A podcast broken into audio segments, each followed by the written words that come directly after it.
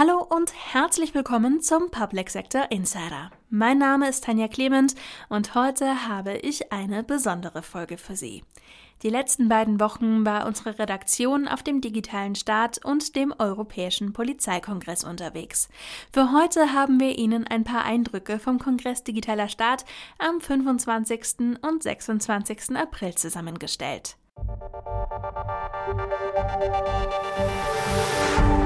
Warum ist es so wichtig, dass Digitalisierungsexpertinnen und Experten aus der und für die Verwaltung auch real zusammenkommen? Das können uns am besten unsere Gäste selbst erzählen. Auf dem grünen Sofa hat Dr. Eva Charlotte Proll mit Ihnen gesprochen.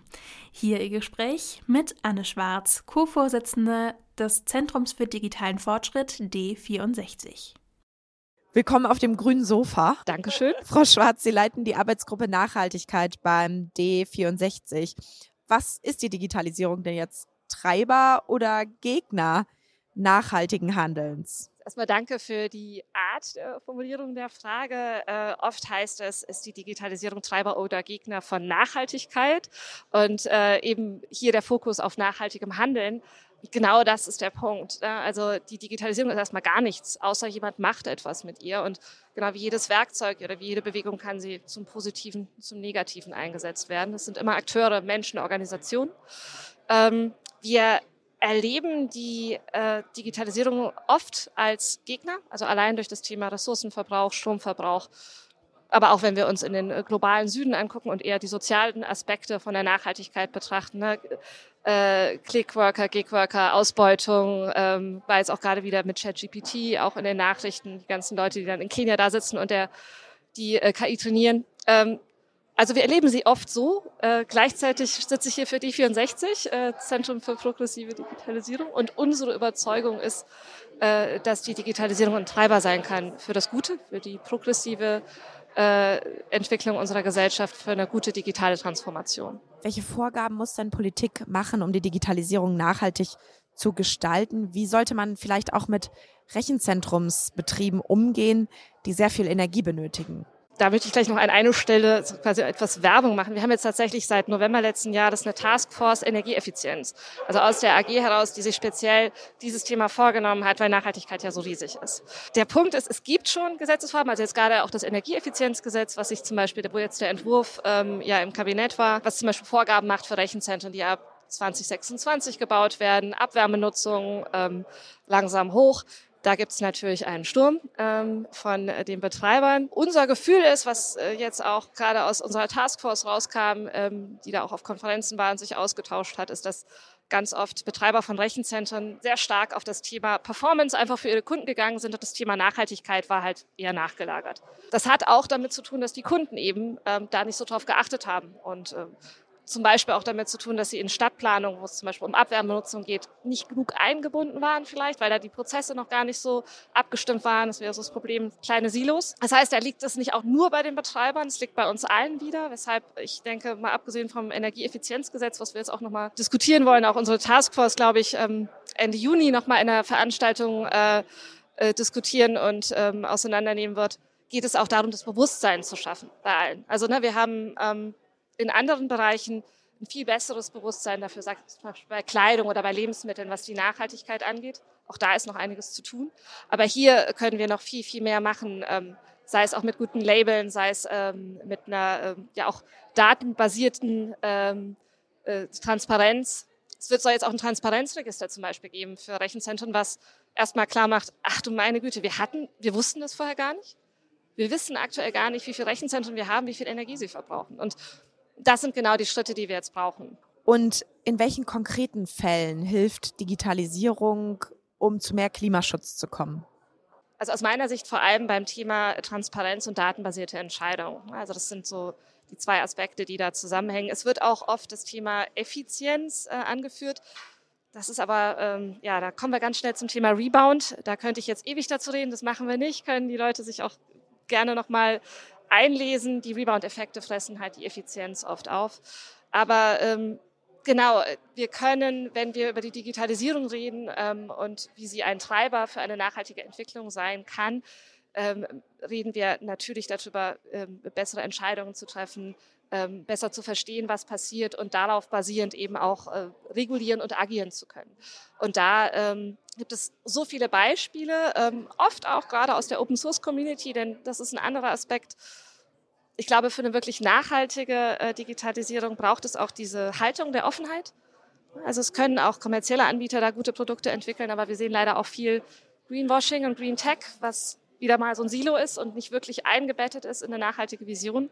Und ähm, genau, da glaube ich, dass wir da mit ähm, vielen schönen kleinen Lösungen, die es da schon gibt und ähm, auch einem größeren Ansatz, der dazu führt, dass wir diese Datensätze, die wir haben, besser verarbeiten, verstehen können, ähm, dass wir da ja bessere Entscheidungen treffen, nachhaltigere Entscheidungen treffen. Ganz herzlichen Dank für das Gespräch. Gerne.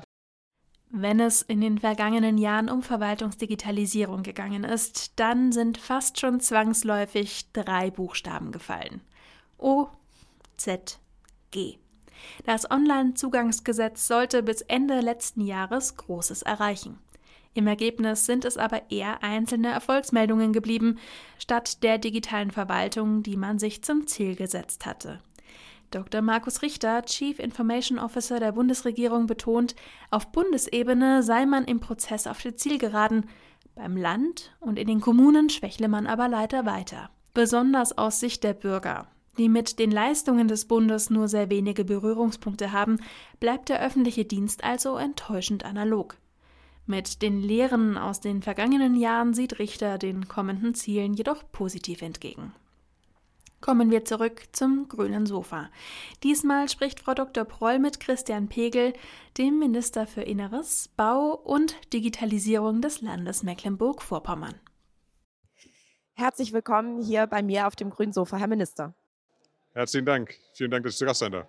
Gesetzgebungsprozesse kommen technischen Innovationen ja oft kaummals hinterher. Und auf EU-Ebene wird der AI-Act seit mehreren Jahren diskutiert weil es so lange dauert, müssen immer wieder neue Entwicklungen mit einbezogen werden. Beispiel ChatGPT. Besteht da in gewisser Weise auch die Gefahr, dass Gesetzgebung nicht mehr zu einem Abschluss kommt? Also ich glaube, dass man jetzt diesem speziellen Gesetzgebungsverfahren zugutehalten muss, dass erstens die EU-Gesetzgebung ja noch mit den Trilogen noch, noch komplexere Verfahren hat, als wir sie in der Bundespolitik oder in einzelnen Bundesländern kennen. Und zweitens ist ja zu künstlicher Intelligenz eigentlich noch keine Gesetzgebung auf dieser Welt gibt und man sich hier den großen Wurf trauen möchte, was ich klug und gut finde, weiß, dass die ganze Welt hinschaut und sich deshalb nicht ganz leicht macht.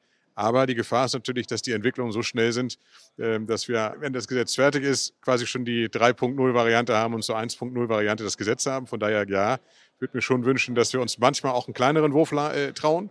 Das hätte hier vielleicht auch schon gereicht, um einfach mal den ersten Rahmen zu setzen und dann zu sagen, und damit schaffen wir uns jetzt den freien Zeitraum, um dann viele neue PT-Tests noch dran zu hängen. Man darf dann, glaube ich, auch gerne einen zweiten Aufschlag machen. Aber auch da gilt, dass wir in Europa, in Deutschland ganz stark ja immer glauben, dass wir die Perfektion mit dem ersten Wurf schaffen müssen.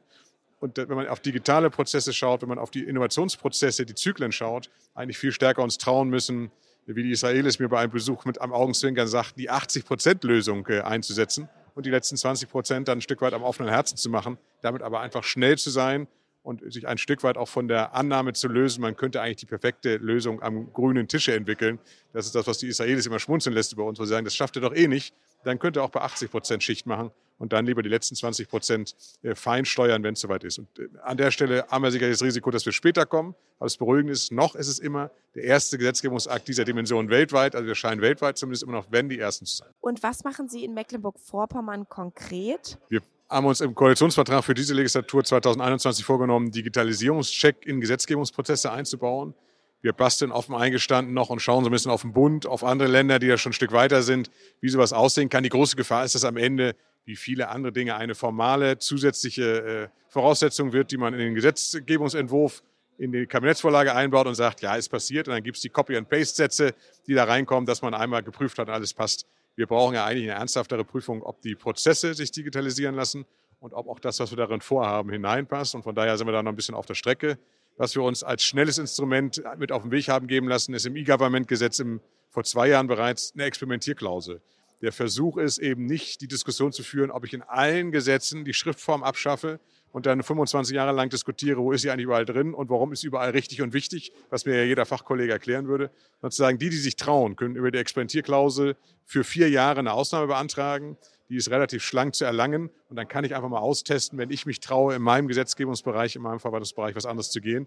Wir hoffen darüber offen eingestanden, die schnellen Beiboote lossenden zu können und die werden dann ein Stück weit hoffentlich eine Welle erzeugen, die alle anderen mitschwimmt.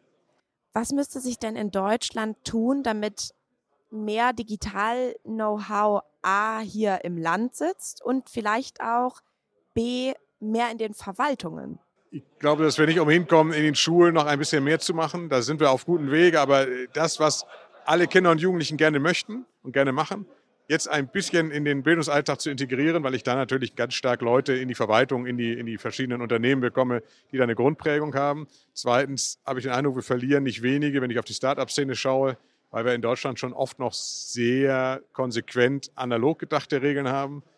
Im Datenschutzbereich kann ich für die Gesundheitswirtschaft sagen, dass die Hochschulen bei uns uns immer wieder nicht nachvollziehbar in den Ohren liegen, dass sie sagen, dass wir Patientendaten anonymisiert nicht ohne Schwierigkeiten in die Forschung übernehmen können, um darauf dann aufzusetzen, digitale Erkennungssysteme, um beispielsweise Krankheitsbilder auszuwerten, viel schneller auszuwerten, viel besser auch auf Prävention Einfluss nehmen zu können, dass wir uns da so schwer tun.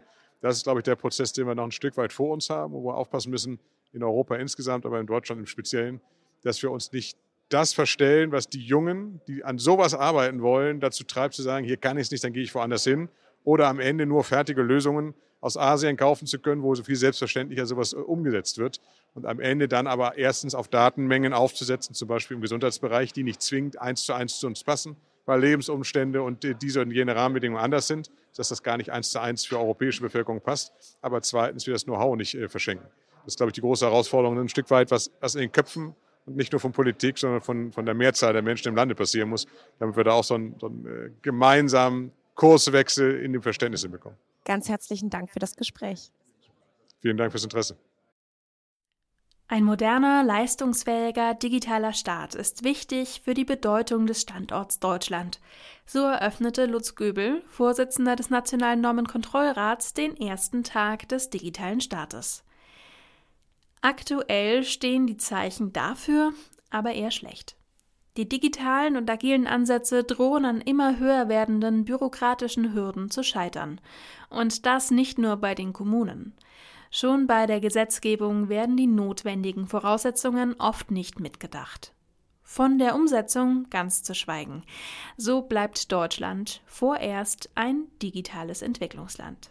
Aber nur weil noch nicht alles klappt und die Digitalisierung noch lange nicht so weit fortgeschritten ist, wie zu Beginn des OZG-Umsetzungszeitraums erhofft, heißt das nicht, dass an der Baustelle digitaler Staat nicht fleißig gearbeitet würde.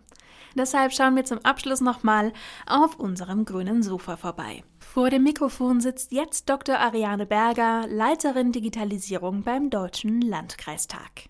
Herzlich willkommen hier bei mir auf dem grünen Sofa, liebe Frau Dr. Berger. Vielen Dank für die Einladung. Frau Dr. Berger, Cloud ist eins der großen Transformationsthemen, über das alle reden. Ist das bei den Kommunen auch angekommen, das Thema? Ja und nein. Cloud heißt ja vielerlei. Also zum einen ganz basal Rechenzentrumsbetrieb. Habe ich eine IT-Infrastruktur, ein Rechenzentrum vor Ort, das mir Schutz vor IT-Sicherheitsvorfällen gewährleistet, wie wir sie jetzt eben vermehrt beobachten? Kann ich als Landrat, Landrätin meine Organisation zukunftsfähig aufstellen, IT-sicher aufstellen, aber auch so aufstellen, dass ich skalieren kann, also zukünftige Anwendungen, den Digitalisierungsschub, den wir hoffentlich erleben, auch umsetzen kann. Da fragen sich unsere Hauptverwaltungsbeamten natürlich, wo habe ich überhaupt meinen Server? Steht der noch im Keller? Habe ich einen Dienstleister, einen kommunalen Dienstleister, ein Rechenzentrum? Und reichen die Kapazitäten, die ich dort habe? Und wie setze ich den BSI-Grundschutz um? Das ist ein ganz zentrales Thema. Die zweite Frage, Cloud-Dienste, also der Anwendungsbereich, auch da muss man differenzieren. Natürlich fragen sich alle, wann können wir denn jetzt Office 365, also den Arbeitsplatz nutzen? Das muss politisch entschieden werden. Datenschutzfragen stehen hier im Vordergrund. Das werden wir sehen. Das muss schnell kommen. Und das Letzte, die Cloud-Dienste im Übrigen, tja, also eine Kreisverwaltung erfüllt erst einmal die Aufgaben, die sie hat im Rahmen der Anwendungen, die sie bislang hat. Da sind Cloud-Dienste noch nicht vorhanden. Man kann sich überlegen, ob man Fachverfahren in eine Cloud hochzont, ob das tunlich ist, sinnvoll ist. Ähm, darüber hinaus muss man immer schauen, was für Nutzen bringt der jeweilige Cloud-Dienst. Da schauen wir, aber das ist noch eher Zukunftsmusik. Was würden Sie sich denn wünschen zum Thema Einbindung? Also wie Entscheidungsträgerinnen und Entscheidungsträger in Bund und Ländern, auch Kommunen bei dem Thema besser einbinden können? Das ist das gleiche Problem wie beim äh, OZG. Wenn wir jetzt den Fehler machen, Regulatorik für Cloud in der öffentlichen Verwaltung top-down zu regeln. Erstmal mit den Ländern, das ist einfacher, reduziert Komplexität. Und dann im Nachgang mit den Kommunen, dann begehen wir den Fehler wie beim OZG auch. Wir werden dann Regulatorik bekommen, die im Einzelfall nicht passt. Und wir werden auch sehen, dass wir an den Bedarfen vorbei planen.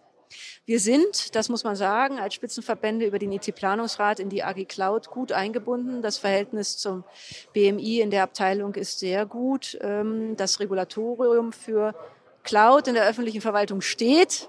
Da darf man jetzt nicht zu viel machen, sondern mal machen jetzt. Aber auch da sind wir in Gesprächen. Ähm, schwieriger sehe ich den Umgang mit den IT-Dienstleistern und Hyperscalern. Äh, da ist brutale Transparenz erforderlich.